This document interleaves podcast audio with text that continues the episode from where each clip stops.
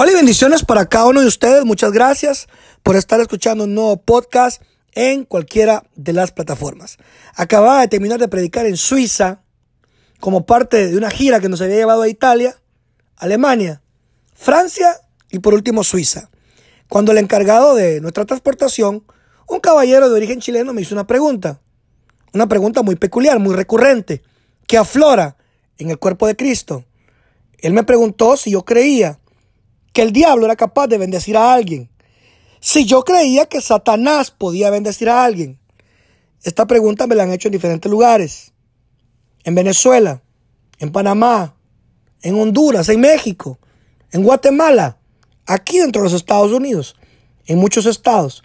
Me la han hecho inclusive en mi propia iglesia. Si Satanás es capaz de bendecir a alguien, la respuesta es un rotundo no. Satanás no puede bendecir a nadie. Para empezar, la naturaleza del diablo es una naturaleza corrompida. Nada bueno puede proceder del diablo.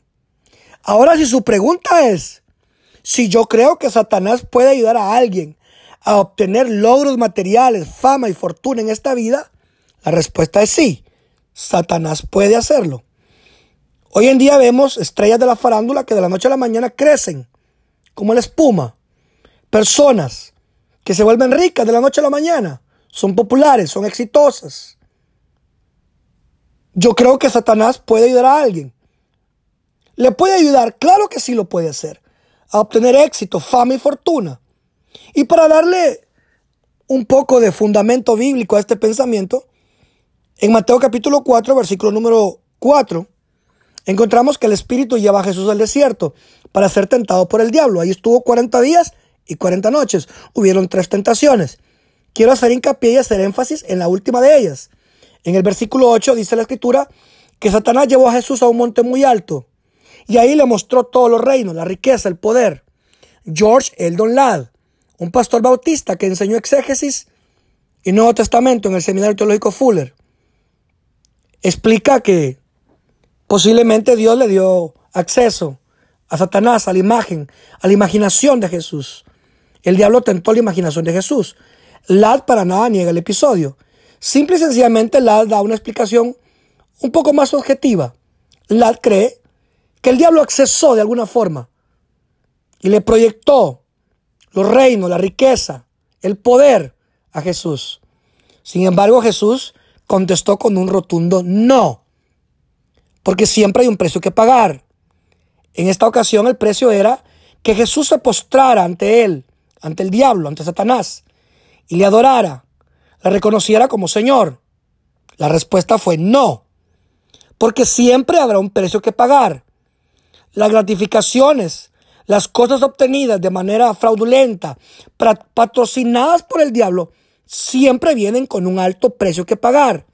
No conozco a nadie que no haya pagado un alto precio por servirle al diablo. No conozco a nadie en todos mis años, en mi caminar en Cristo, no conozco una sola persona que pueda decir que fue feliz completamente, en plenitud, con un corazón lleno de gozo, mientras le servía al diablo. El diablo tiene poder, limitado, pero lo tiene. Pablo le llama en la segunda carta a los Corintios, capítulo número 4, versículo número 4, el Dios de este siglo. Porque Satanás puede ayudar a alguien obtener fortuna, pero siempre le cobrará intereses. Siempre habrá un precio. Terminó este pensamiento con una ilustración que vi hace años en el National Geographic. Los esquimales solían cazar a los osos polares de una forma muy peculiar. Llenaban un cuchillo de sangre y lo enterraban en el hielo. El cuchillo se congelaba por las bajas temperaturas. Así que cuando el oso venía, olfateaba la sangre, y comenzaba a lamer el cuchillo hasta que llegaba al filo. Cuando llegaba al filo, el oso se empezaba a cortar la lengua y a hacerse diferentes cortes hasta que el oso se desangraba.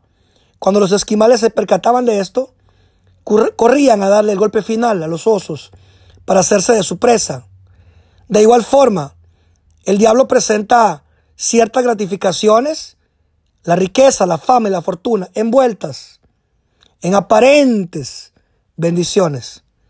que nos terminarán conduciendo como presas fáciles al dolor, a la angustia y posiblemente a la muerte, como esos osos que eran cazados por los esquimales.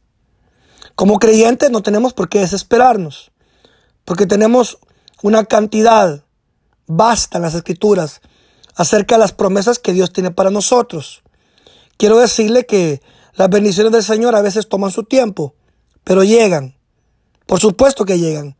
Y cuando llegan no llenan nuestro corazón de tristeza ni de dolor. No añaden tristeza, no añaden dolor, no añaden angustia. Las bendiciones de Dios llegan y nos llenan de gozo, de plenitud. Mientras que las gratificaciones que se obtienen del lado oscuro de las tinieblas, dadas por Satanás, nos conducirán a la muerte, al dolor, a la angustia. Quiero que usted reflexione con este breve pensamiento y deje de estar anhelando, deje de estar inquieto por obtener gratificaciones que únicamente le conducirán al dolor y que abra su corazón, que rinda su vida, que alinee su vida al propósito que Dios tiene para usted, para poder comenzar a disfrutar cada una de las bendiciones que Dios ha prometido en su palabra para nosotros. Muchas bendiciones.